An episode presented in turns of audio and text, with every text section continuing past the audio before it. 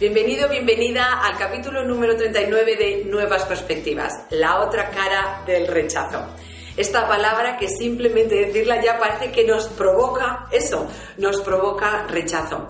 El otro día en una masterclass decía una compañera que el rechazo es una de las, eh, una de las razones que están debajo de muchos de nuestros miedos, es decir, o que es la raíz de muchos de nuestros miedos. Así que hoy lo que quería compartir contigo son tres ideas para gestionar este posible miedo al rechazo que en la mayoría de nosotros ha existido o existe en una medida u otra.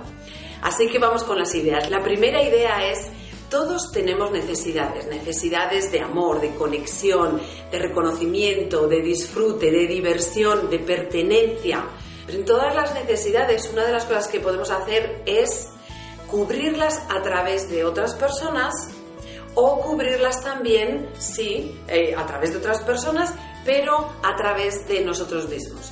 Dependiendo de la estrategia que nosotros utilicemos para cubrir una necesidad, por ejemplo, el yo sentirme bien conmigo misma. Si mi estrategia es que tú me digas qué buena eres, Mónica, me encantan tus vídeos, me encantan, pues ahora dependo de tu reconocimiento, dependo de que tú me digas que esto te gusta.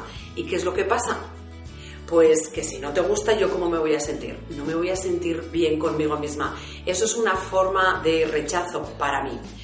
¿A qué me puede llevar esto? Pues a decir, mira, ¿sabes qué voy a hacer? Que no voy a hacer los vídeos, no vaya a ser que digan que no es buen trabajo, que no está bien hecho o lo que sea.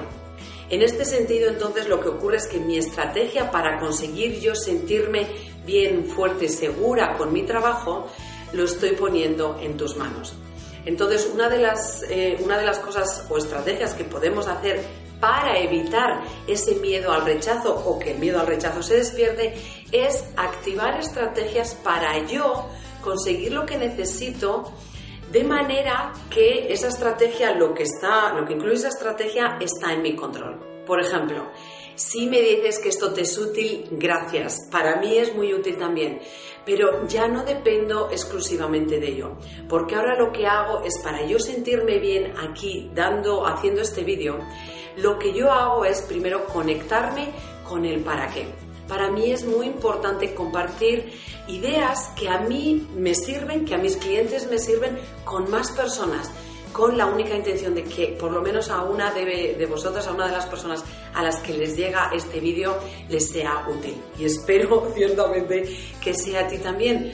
Pero eso es mi estrategia, yo me siento bien compartiéndolo, me pongo aquí para compartir, no para que tú digas si está bien o está mal.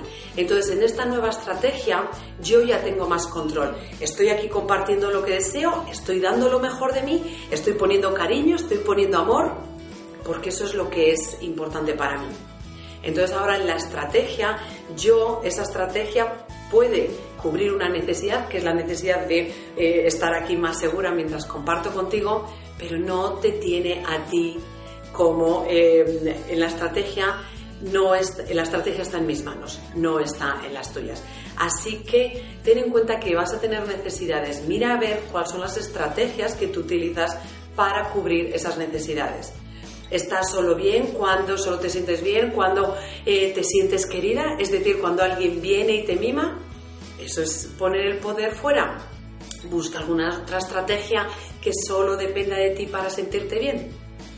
La segunda idea para disminuir el, poder del rechazo o eh, la limitación del miedo del, del rechazo es que tengas en cuenta que todo lo que una persona hace o dice te habla de él o de ella, no de ti. Si una persona no le gusta lo que haces, no comparte tus preferencias, no le parece bien una idea tuya, eso te habla de él o de ella, no te habla de tu idea, no te habla de, ti como persona. Cuando somos pequeños, en muchas ocasiones, muy probablemente hayamos hecho cosas que haya alguien que haya dicho, eso está mal, eso no es así, pero ¿cómo se te ocurre hacer eso? Última vez que haces eso, anda, calla, anda. Y todo eso nosotros lo integramos como rechazo. No soy lo suficientemente buena, no soy lo suficientemente mm, conversadora, comunicadora, lo que sea. Ahora eso te habla de él o de ella. En mi caso, por ejemplo, durante muchos años dejé de cantar. Y dejé de cantar porque yo escuchaba algo parecido a, ay, qué voz más baja, no entonas, no. Y cierto es que mi voz no es una voz aguda que pueda llegar a altos, sin embargo yo tengo buen, buen oído y puedo entonar. Y hasta no hace poco, hasta hace unos años, que dejé por fin ese rechazo antiguo y decidí liberarme a mí. Porque cuando alguien te rechaza lo que ocurre es que tú dejas de permitirte ser tú misma. Así que si has dejado de permitirte ser algo, vuelve a darte el permiso. Eres suficiente. Si a alguien no le gusta eso, te habla de ellos, no de ti. Y la tercera idea es que des más importancia y valor a lo que tú piensas sobre ti misma y mira a ver si lo que piensas sobre ti misma o lo que te viene primero a la mente es todo cosas limitadoras o cosas negativas, entonces el primer paso sería empezar a crear una imagen de ti misma que contiene también tus valores, lo que es importante para ti, tus talentos, tus habilidades. Si no sabes ninguna, muy probablemente no sea porque no las tengas, sino porque tú no las valoras lo suficiente. Déjate ayudar por amigos, por conocidos, que te digan dónde ellos sí ven, que aportas, que contribuyes, qué habilidades tienes. Empieza por ahí. Pero recuerda, no es su función, es tu función crear tu propia imagen de ti misma. Hasta que crees una imagen o vayas creando una imagen que te da más poder, que te empodera y que depende única y exclusivamente de ti. Y así cuando alguien venga y te ofrezca su opinión, te ofrezca su forma de verte, pues ahora verás, esta es tu forma, esta es la mía, con cuál me quedo. Mi propuesta es que des más importancia a la tuya. Nadie mejor que tú para saber lo que estás poniendo, si estás comprometida, si no estás comprometida, si estás dando al 100%, si estás dando lo mejor de ti. De fuera puede ser que no lo vean, pero tú sí lo sabes.